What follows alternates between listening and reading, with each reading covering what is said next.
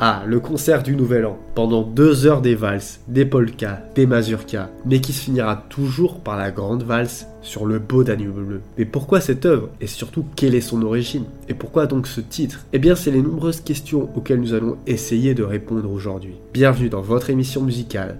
J'espère que vous allez bien. Et place à l'histoire de la plus célèbre des valses viennoises. Cette composition, la première pour chœur d'homme de Johann Strauss II, a été commandé en 1865 par le Mannersgesangverein, l'association du cœur d'homme de la capitale impériale. Ce cercle musical, fondé en 1843 à l'auberge du Lion d'Or, interprète à de nombreuses occasions non seulement des grandes œuvres de Schubert, Berlioz et Brahms, mais aussi de la musique populaire et plus légère, voire satirique ou parodique, lors des soirées déguisées de carnaval, des soirées des fous ou des concerts en plein air. Johann Strauss II n'a jusqu'à présent que très peu composé pour la voix, avec quelques œuvres de jeunesse et un lead.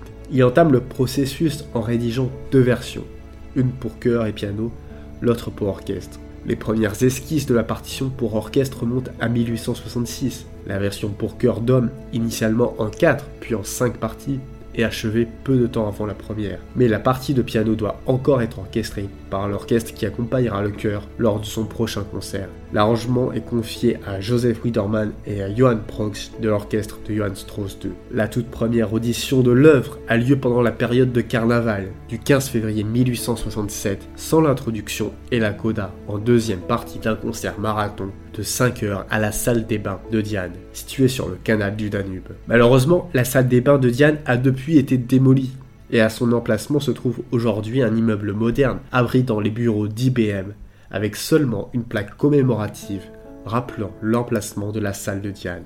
Le texte original chanté par le chœur d'homme est rédigé par le poète attitré du Verein, Joseph Weigel. Humoriste, traducteur, commissaire et rédacteur de la Gazette de la Police, il est considéré comme médiocre, voire nié. Cependant, il est dans le ton de l'époque, c'est-à-dire anti-révolutionnaire, satirique et politique, avec même des éléments antisémites dans certains couplets. Le texte se moque de la vie à la campagne, des propriétaires terriens, raille les artistes et les hommes politiques viennois, invitant les auditeurs à oublier, pendant la période du carnaval, les soucis de la vie, bien que le public viennois, invité à participer financièrement à la construction d'un monument à la mémoire de Franz Schubert, ne prête guère attention à cette proposition. L'œuvre est très bien reçue, contrairement aux légendes et biographies romancées qu'il a décrirait comme un échec lors de sa première audition. La presse relate l'événement avec enthousiasme. Le beau Danube bleu pour chœur et orchestre frappe de plein fouet. C'est un véritable Johann Strauss et un excellent Johann Strauss plein de ces mélodies gaies et tendres que l'on que l'on ne peut trouver que sur les rives du beau Danube bleu. Les journalistes parlent d'un grand triomphe pleinement mérité. L'œuvre s'impose rapidement à Vienne,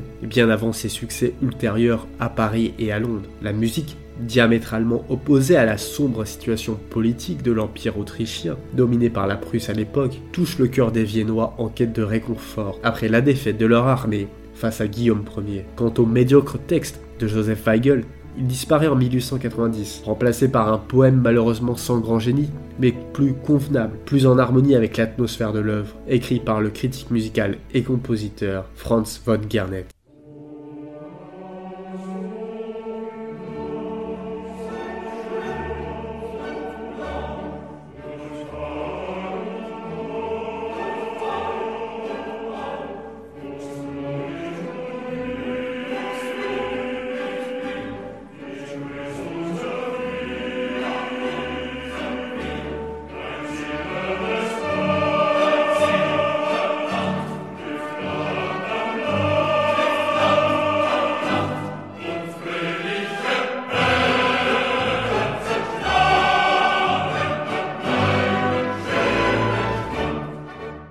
La première exécution de la version complète pour orchestre comprenant l'introduction et la coda, a lieu le 10 mars de la même année, au jardin du peuple royal et impérial. En ce qui concerne la version pour chœur et orchestre avec le texte de Franz von Gernet, elle est présentée le 2 juillet 1890 au parc Dreher, du nom du brasseur viennois. En ce printemps de la même année, Johann Strauss II se rend à Paris à l'occasion de l'exposition universelle de 1867, suite à l'invitation de Pauline de Metternich, l'épouse de l'ambassadeur d'Autriche et amie intime de l'impératrice Eugénie. À l'époque, la France de Napoléon III cherche à se rapprocher de l'Autriche face à la menace prussienne et le compositeur se trouve au cœur de cette nouvelle amitié entre les deux pays. Pour ajouter une valse à son programme musical, il fait acheminer depuis Vienne la partition pour orchestre déjà utilisée au mois de mars précédent. Le 28 mai 1867, en plein cœur de cette exposition universelle, Johann Strauss II dirige ses compositions lors de plusieurs concerts, suscitant un immense engouement populaire pour sa musique et le genre de la valse. Le triomphe est tel que les éditeurs viennois ont du mal à répondre à la demande dans les semaines qui suivent. La légende du beau Danube bleu est en marche. L'œuvre va conquérir le monde. Lors d'une tournée triomphale aux États-Unis dans les années 1870, le musicien viennois dirige sur le beau Danube bleu et quelques-unes de ses compositions au festival de Boston, réunissant plus de 1000 musiciens. Ce qui fait la force de cette valse et qu'elle est reconnaissable parmi les 500 autres valses qu'il a composées, c'est son thème facilement chantable et reconnaissable, thème qui revient plusieurs fois dans l'œuvre.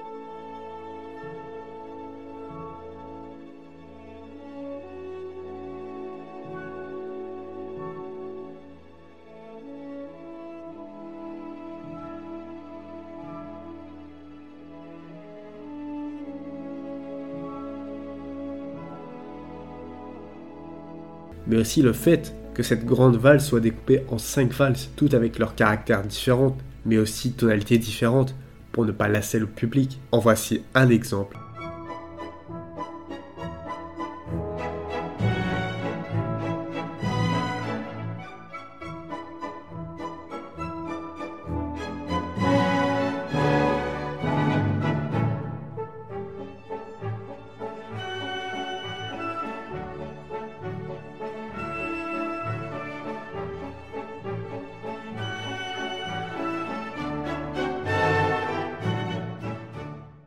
Mais le titre alors, il vient d'où?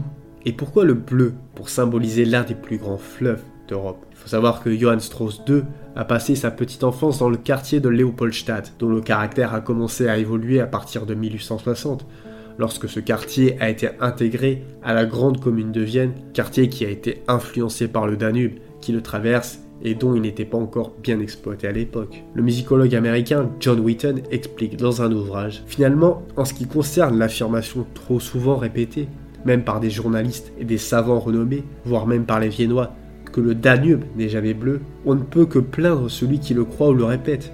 Les jours de grand soleil, chaque regard jeté, à partir des quartiers de Nussdorf ou de Hellingenstadt, sur le fleuve montre que le Danube peut être même aujourd'hui d'un grand bleu splendide, exactement comme Strauss semble l'avoir senti et vu. Voilà, c'était la fin de cet épisode sur le beau Danube bleu. J'espère qu'il vous a plu. Je vous rappelle que si vous voulez soutenir ce contenu, il y a une page Tipeee en description. En attendant, moi je vous dis à lundi pour un nouvel épisode.